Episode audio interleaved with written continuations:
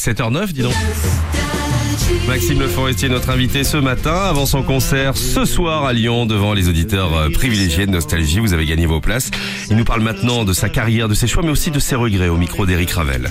Non, j'ai fait des choix euh, qui étaient peut-être pas toujours les bons sur le plan euh, commercial, sur le plan de la carrière, mais qui, je crois, pour sur mon, plan personnel de d'évolution dans la façon d'écrire, dans la façon de de voir les choses, étaient indispensables pour moi.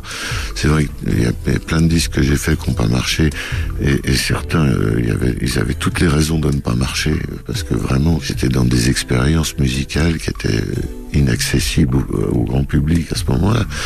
Quand les jours meilleurs sont sortis en 83, les arrangements de toutes les chansons étaient composés de boucles de 16 notes maximum, parce que c'est le premier ordinateur à faire de la musique qui s'appelait le ARP, euh, était, permettait de faire des boucles de 16 notes. Et on a fait tout l'album comme ça. Ça a surpris, mais si j'avais pas fait ça, jamais des, rythmiques euh, comme, comme celles que je pratique aujourd'hui, je n'en aurais eu connaissance. Ben oui, c'est vrai, on s'en rend compte quand on écoute les chansons maintenant. Merci de nous l'expliquer, Maxime Le Forestier. En concert ce soir à Lyon, avec vous, auditeurs de Nostalgie. Vous restez là, à bas, Michel Sardou, qui est notre invité ce week-end. Lui, c'est un week-end de légende, Michel Sardou. Vous allez pouvoir gagner l'intégrale de ses chansons. À tout de suite, 7h10.